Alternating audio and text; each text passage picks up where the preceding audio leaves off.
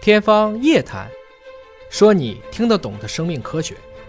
欢迎您关注今天的《天方夜谭》，我是向飞，为您请到的是华大基因的 CEO 尹烨老师。尹烨老师好。向飞同学好，早餐在这个中国的传统养生观念当中是非常重要的啊，说这个早上一定要吃好。那么早餐真的在一天当中是这么的重要吗？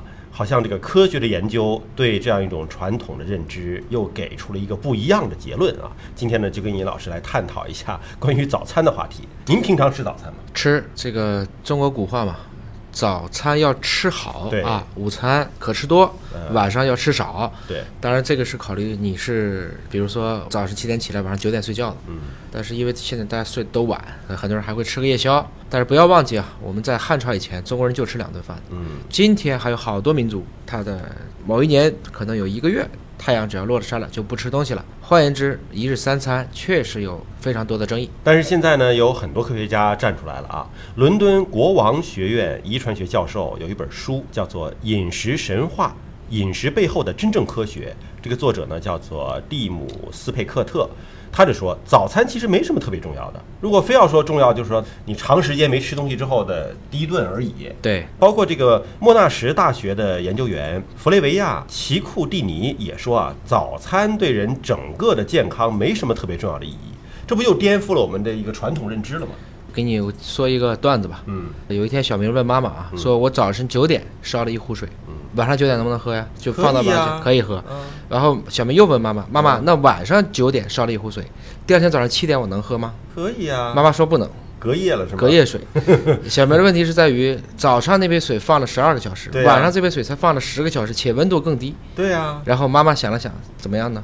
就可以喝了。把小明打了一 顿。这就是说，这个早餐其实就是你睡了一觉啊之后，长时间没进食是要补充一点能量了，嗯跟他是不是在早晨吃这顿饭的意义其实不是很大。呃，当然也有研究表明说，不吃早餐可能会带来重大的健康风险。嗯，尽管呢，这个研究在科学的论证上还需要论证。对呃，就等于是说，不吃早餐的害处还需要论证，但吃早餐的特别之处，嗯，已经被证实没意义。这个也不能说没意义，总之是有争论的。美国心脏病学会杂志上说，十八年两千三百名参与者随访，不吃早餐的人死于心血管疾病的风险比每天吃早餐的人高百分之八十七。啊、不吃还是有风险。但是这个也没法讲，很多不吃早餐的人是因为饮食作息的不规律，嗯，其实跟吃不吃早餐可能它只是一个关联关系，并不是个因果关系。还有一个呢，吃早饭也许并不是促进减肥的好策略，因为发现经常吃早餐的人比不吃早餐的人每天多摄入两百六十卡路里的热量，哦，经常吃早餐的人，每天摄入的总热量多的，因为他早餐多吃了一顿。嗯，那么平均体重呢？他们算了一下，也会比不吃早餐的人再多了一磅。完了。你这一说的话，想减肥的人都不吃早餐了， 这也不行啊，风险系数加大了。对，其实吃或者是不吃早餐，现在科学界都有相关的一些论点。嗯，我觉得可以遵循每个人的习惯。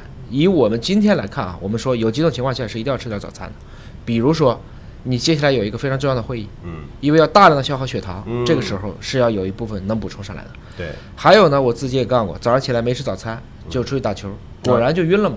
哦，就是这个突然的，我血糖整过体的低嗯血糖过低，直接就昏厥了。那么还有一种情况呢，是我觉得这个，如果你自己预计会有一个非常长时间的，比如说你从家到单位开车要长达一个小时之久，那还是要吃一点早餐。就等等，取决于你早晨起来之后马上要干的这个事儿，是不是要消耗大量的能量？对啊，消耗大量的体。但是也不要因为呢，现在很多人说吃早餐就会促进减肥，现在看起来这个也不对。但还有另外一个研究啊，嗯说这个吃不吃早餐与健不健康的关系啊，其实还取决于你到底吃了啥。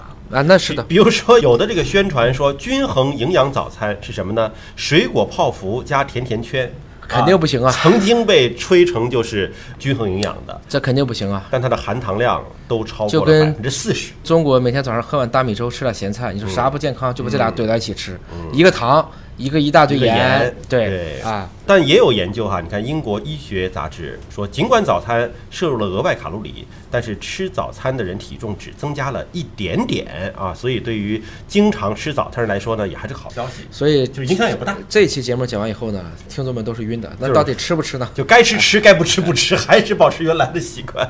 好了，感谢尹老师的分析和解读，下期节目时间我们再会。